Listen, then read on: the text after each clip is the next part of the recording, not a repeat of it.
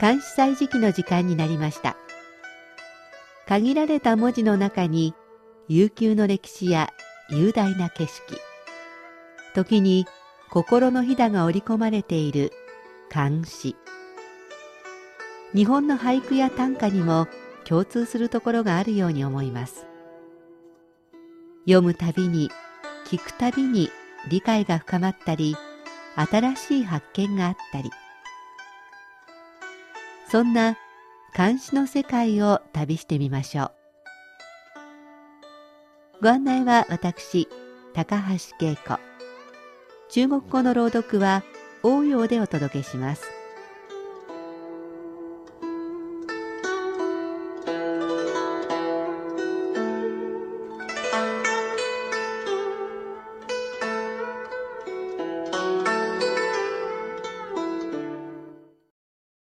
3月に入り、北京も春めいてきました。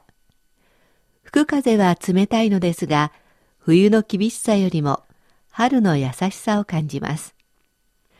暦を見れば、明日は元宵節。旧暦の1月1日から数えて15日目。新年最初の満月です。中国ではこの日をもって一連のお正月行事が終了です。その翌日は二十四節気の啓蟄。冬眠していた虫たちが地面から這い出す時期という意味。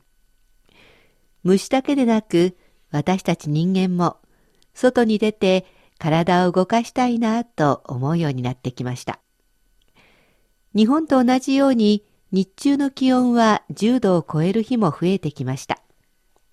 でも最低気温がまだ氷点下の日がほとんどで、春の本格的な訪れは日本よりは遅れているようです。そういえば2月の最後の日、先週の土曜日に北京では雪が降りました。立春や春節を過ぎてからの雪は、それほど冷たさを感じさせません。厳しい冬に向かう時期と、それを乗り越え春の足音を聞きながら見る雪では、同じ雪でもだいぶ印象が違うのでしょう。雪が止んだ後、静寂ではなく明るさを感じます。さて、今日は劉宝平の春の雪を紹介します。春雪、劉方平。飞雪带春风。裴回乱绕空，君看似花处，偏在洛阳东。春の雪、劉宝平。季節春風を帯び、徘徊して乱れて空をめぐる。君見よ、花に似たるところ、ひとえに落葉の東にあり。もう一度中国語で聞いてください。春雪，刘方平。飞雪带春风，裴回乱绕空。君看似花处，偏在洛阳东。白い雪、風に乗り空を飛ぶ。ひらひらとあちらこちらの空に舞う。君、見てごらん。花吹雪かとまがうほど、ひたすらに落葉の東にばかり降っている。作者、劉宝平は唐の時代の詩人。現在の河南省落葉の人。河南省東方の渓谷に隠居し、人に仕えることはなかったといいます。詩の他に山水画にも秀でていて、美男子としても知られていたようです。さて、今回紹介した春の雪。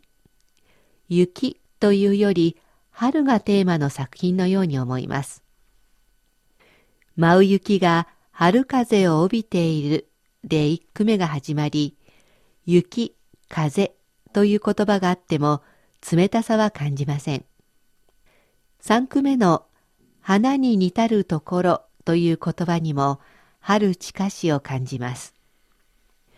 4句目の落葉の東ですが、ここは隠居先の東方のことのようです。中国の語学の一つ、スーザンがある場所です。この付近には古刹も多く、唐の時代に中国を旅した日本の僧侶、円人の名前が刻まれた石のある法王寺もありますし、少林寺があるのもこの辺りです。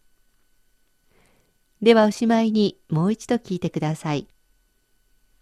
春雪，刘方平。飞雪待春风，徘回乱绕空。君看似花处，偏在洛阳东。春の雪、劉方平。季節春風を帯び、徘徊して乱れて空をめぐる。君見よ、花に似たるところ。ひとえに落葉の東にあり。白い雪が風に乗り空を飛ぶ。ひらひらとあちらこちらの空に舞う。君見てごらん。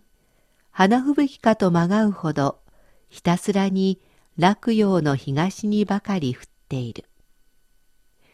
関西時期、劉宝平の春の雪を紹介しました。